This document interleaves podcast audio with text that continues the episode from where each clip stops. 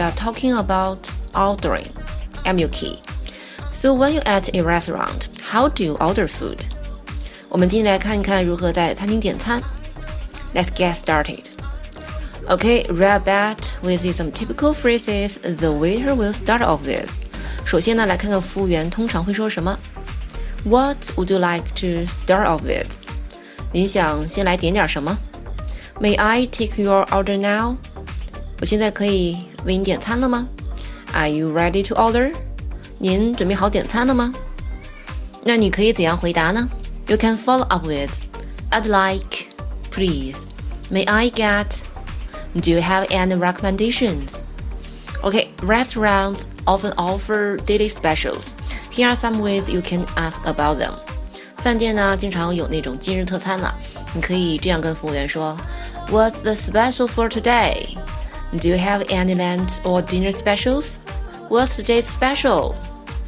Okay, when ordering for the entire table, use we. 如果你是给大家点餐呢，用 we. Could we get to share? We would like, please. Okay, most of the time, waiters will do their best to come around a few times throughout your meal and ask how your food tastes or if there is anything you need.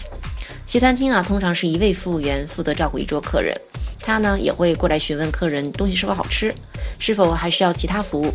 这时候该怎样回答呢？OK，when the waiter asks if everything is going right or how the food tastes，当服务员问你食物是否好吃的时候，you can say yes, absolutely. Everything tastes delicious. When the waiter asks if you need anything else，当服务员问你还需要其他东西吗？You can say, No, thank you. We are all set. Actually, yes. Could you bring us extra? Could you refill our water?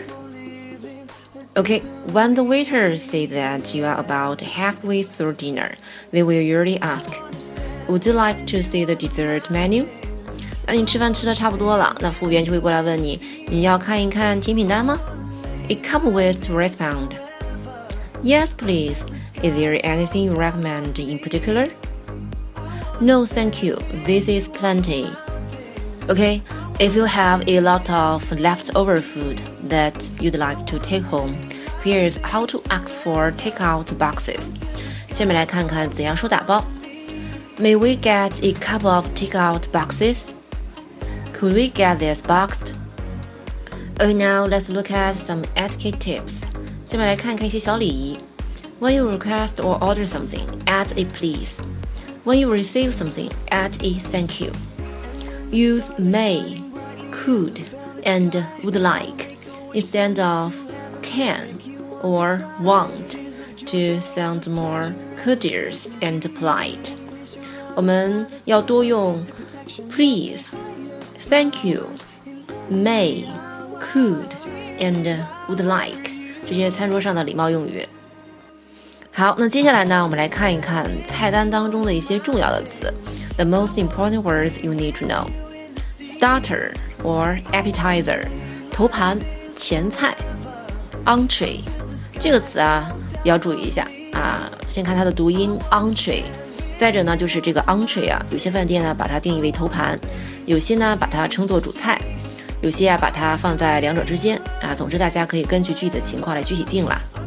Main or main course 主菜；Side，配菜，dessert 甜品，wine list or drinks list 酒单。行了，以上呀就是今天跟大家分享的内容。需要文本的同学可以加 UK 的微信公众号。那 UK 的付费课程对啊点餐英语还有一些饭店英语有具体的课程，有需要的呢可以来咨询。好，今天到这里了，我们下次再见，拜拜。